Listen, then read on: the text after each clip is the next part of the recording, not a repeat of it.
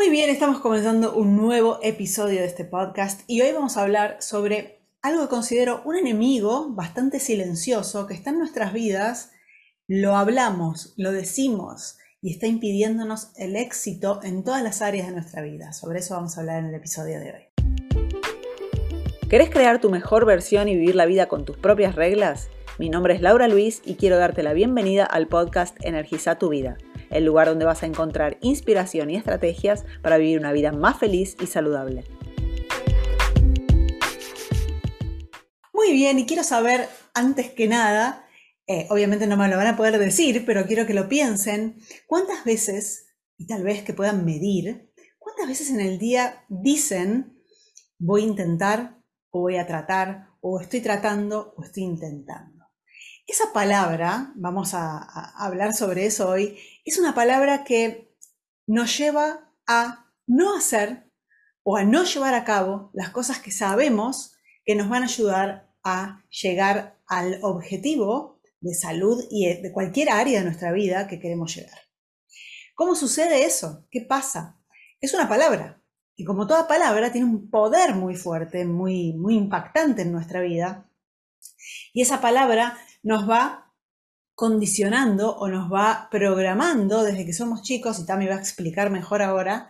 Em, entonces, el, prestar atención en las palabras que utilizamos nos va a dar una enorme luz sobre qué está pasando en nuestra vida, por qué tal vez no me sale aquello que yo quiero. Claro que existen otros factores, pero hay uno, que es esta palabra o las palabras que usamos, que son un factor fundamental en cuál va a ser el resultado, los resultados que yo obtenga en mi vida en relación a lo que, a lo que esté persiguiendo.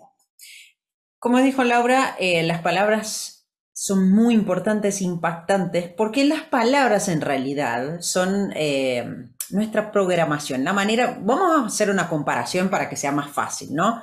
Vamos a comparar nuestra máquina, nuestro cerebro, con una máquina o una computadora o un teléfono para que sea fácil entender.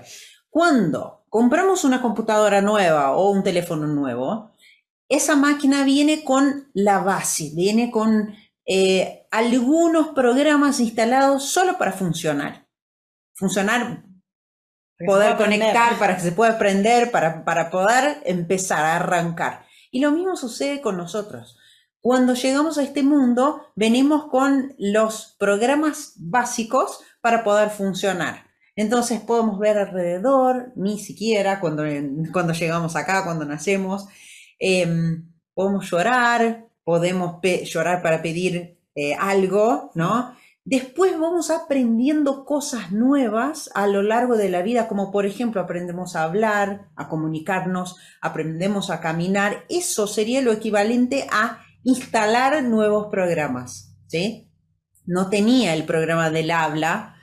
Estoy, yo soy brasilera, viví en Brasil, crecí en Brasil, entonces instalé el programa de portugués, del, del idioma portugués, así como ustedes en, el resto de América Latina mm, instalaron el español, el castellano, ¿sí? Entonces son programas que vamos instalando, pero ¿cómo los instalamos? ¿Qué son esos programas? Esos programas son, fueron creados de la misma manera que es creado un programa de la computadora con programación. No sé si ya escucharon eso. Tenés que programar con códigos, que es el lenguaje que se usa para esa programación. ¿Y cuál es el lenguaje que se usa para que nosotros podamos programar nuestra máquina? Es el lenguaje hablado y es también el lenguaje no verbal, que sería la manera como usamos nuestro cuerpo, ¿verdad? exacto, sí. Entonces, a lo largo de la vida vamos creciendo y vamos, eh, nos vamos desarrollando, vamos aprendiendo cosas nuevas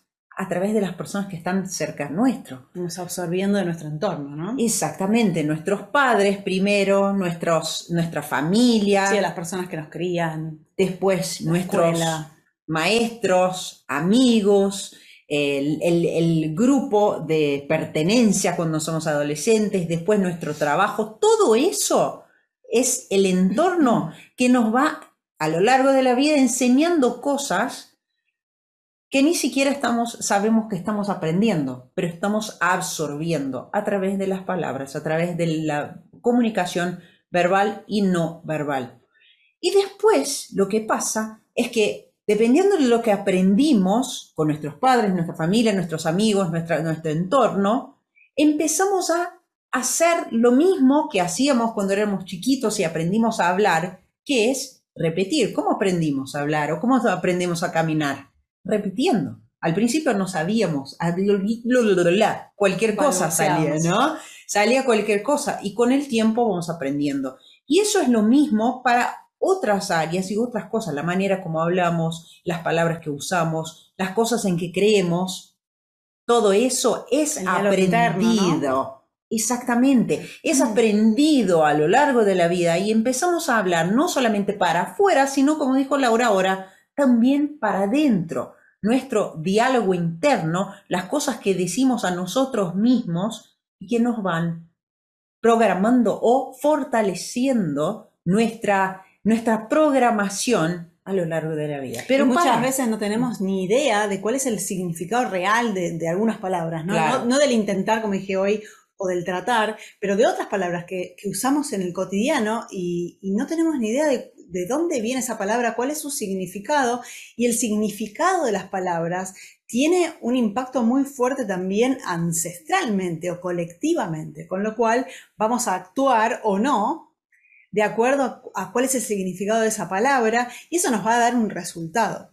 El punto eh, importante acá en relación a la palabra intentar y tratar en el contexto de los hábitos saludables, de alimentarse mejor, del autocuidado, es que eh, cuando decimos intentar, en realidad, ¿qué es el intentar? ¿no? ¿Qué es el tratar? El intentar realmente no existe. O hacemos algo o no hacemos algo. Por ejemplo, yo tengo este teléfono, ¿sí? Entonces, si yo quiero dejar soltar el teléfono, o intentar soltar el teléfono. No puede intentar soltarlo. En este momento lo estoy agarrando. Quienes están escuchando el podcast no están viendo, pueden venir a YouTube si quieren eh, para ver esta parte. Pero básicamente en este momento yo estoy teniendo el celular, no estoy intentando agarrarlo, lo agarré. Está en mi poder.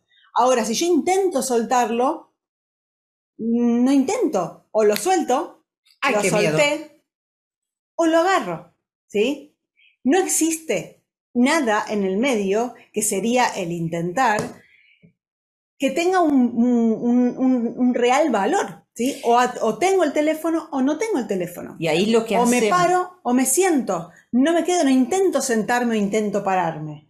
El intento es ya, cuando yo ya estoy intentando pararme, ya me estoy parando, ya me estoy parando, no estoy intentando. Es el movimiento en realidad. El intentar, que es el significado de la palabra, como dijo Laura, no existe en realidad. Entonces es una verdadera trampa mental. Eso es lo que estamos haciendo. Exactamente, porque cuando decimos estoy intentando, lo que estamos haciendo es, es darle al cerebro el beneficio de la duda de que tal vez no suceda. Y cuando tal vez no sucede, las chances son que no sucedan. Si yo digo voy a intentar, el cerebro ya sabe que tal vez no haga Puede que no. Entonces, si no hago nada, está todo bien porque lo intenté. Es como un autoengaño de alguna manera inconsciente, que no, nos damos cuenta hasta que cosas como esta que estamos hablando eh, suceden, ¿no? Y, lo traemos a la, a la conciencia. Entonces, mejor que decir estoy intentando o voy a intentar, es decir, voy a hacer todo lo que esté a mi alcance lo mejor. Voy a dar lo mejor, que pueda, voy a dar lo mejor de mí, lo que fuera. Porque eso va a traer adentro nuestro una emoción, ¿sí? Y esa emoción nos va a llevar a actuar de una manera o, de otra. Probablemente si yo digo, voy a intentar alimentarme mejor, la acción sea, ay, no pude ir a la verdulería o no pude ir a la carnicería, entonces comí lo que tenía en la heladera. Pero lo intenté. Ahora, si yo digo, a partir de hoy voy a prepararme los alimentos, voy a tener todo preparado y voy, tomo una acción para que eso suceda, punto. Ahí ya cambió absolutamente todo. Es una cuestión de decisión. Tal cual. De, de, decisión y de usar la palabra correcta para que nuestro cerebro interprete que es una orden. No es una opción. A partir de ahora es una orden hablando de, eso que dijiste antes, ¿no? Una decisión. Vamos a, vamos a analizar un poco la palabra decisión. ¿Qué es la palabra decisión? Decidir es de César, viene de, deshacer. es hacer un corte en realidad. Eso es decidir. Cuando hago un corte y a partir de ahora es otra cosa, no hay vuelta atrás. Entonces, cuando yo decido, yo digo, voy a hacer, no hay medio término, no hay intentar, es sí voy a hacer o no, no voy a hacer, también es una opción. Pero en este momento, cuando yo digo no voy a hacer, yo no me estoy engañando, no es una trampa mental, no estoy mintiendo. No te va a quitar energía eh, cerebral de que, ay, estoy intentando, pero no estoy intentando, pero sí, pero no. El punto es que estás diciendo la verdad, y eso lo quería decir, estás siendo realmente honesta, honesto con, con ustedes mismos. Cuando yo digo voy a hacer, yo voy a dar mi mejor, o por ahí voy a decir, yo voy a dar mi mejor. A veces una persona te pregunta algo, ¿no? Vamos a poner un contexto acá. A veces una persona te pregunta, ¿vas a venir a mi cumple? Y vos no sabés si vas o no vas. ¿Qué digo entonces? También no quiero mentir, pero yo voy a hacer mi mejor para que pueda ir. No sé si voy a lograr, pero voy a hacer mi mejor. Entonces ya estoy de alguna manera programando mi cerebro que realmente voy a hacer lo que tenga que hacer. Para Puede que no mi se para poder ir. Pero para poder ir. O ser honesta conmigo y con la otra persona y decir, ¿sabes qué? La verdad es que no voy a poder ir. No voy a poder ir de esa vez, esta vez. ¿Sí? Entonces, ¿estás siendo honesta o honesto con vos mismo. Hablamos bastante eh, sobre ese tema, bastante más en, un episodio que hicimos sobre la autorresponsabilidad, ¿no? Esto de, ser autorresponsables y es tema de otro, de otro podcast. Pero volviendo al intentar, cuando decimos estoy intentando, estoy tratando, decimos eso justamente para darle una excusa a nuestro cerebro ¿Por qué? Porque ¿qué, pasa detrás de ese intentar? Detrás de ese intentar, de ese tratar, existen miedos, existen frustraciones, existen eh, experiencias pasadas que tal vez no fueron las que nosotros esperábamos. Entonces, para no volver a pasar por esas frustraciones, por esos miedos o por esas caídas que son parte de la vida, decimos voy a intentar y no nos animamos a realmente ir adelante con lo que sabemos que tenemos que ir adelante o, cuál es la acción que tenemos que llevar a cabo. El punto es que eh, no existe frustración, no existe eh, experiencia que sea negativa si obtenemos de esa experiencia algún aprendizaje. Y te voy a decir algo, les voy a decir algo. No existe logro, no existe conquista en la vida que no requiera fracasos, que no requiera caerse, que no requiera darse la cabeza contra la pared más de una vez, porque son esas experiencias las que nos fortalecen, las que nos hacen crecer y las que nos hacen llegar a donde queremos llegar realmente. No existe éxito sin un sacrificio, ¿no? sin, un oficio sagrado, que es el, significado de la palabra sacrificio, donde vamos a errar, donde vamos a, frustrarnos, donde es necesario que eso suceda para que yo me pueda transformar en un mejor ser humano. Entonces, seguir diciendo voy a intentar, voy a tratar, nos lleva a un autoengaño que no nos hace salir del lugar. Seguimos en el mismo puentito que le contamos a nuestra cabeza de que estoy intentando. Pueden existir mil millones de situaciones en nuestra vida que nos impidan en este momento que lo que yo quiera eh, lograr sea una prioridad, pero eso no quiere decir que no pueda hacerlo. No estás intentando en este momento. Estás Tal vez estás no haciendo porque tenés otras prioridades. Fantástico. Estás siendo honesta, honesto con vos mismo y no y estás ahorrando energía. Porque el intentar, gente, como siempre digo, perpetúa el sufrimiento. No hace más que perpetuar el sufrimiento. No puedo dar un ejemplo ahora porque estamos con, eh, con todos los, cables y la tecnología acá y no da, pero yo, sí, es más, lo pueden hacer en casa.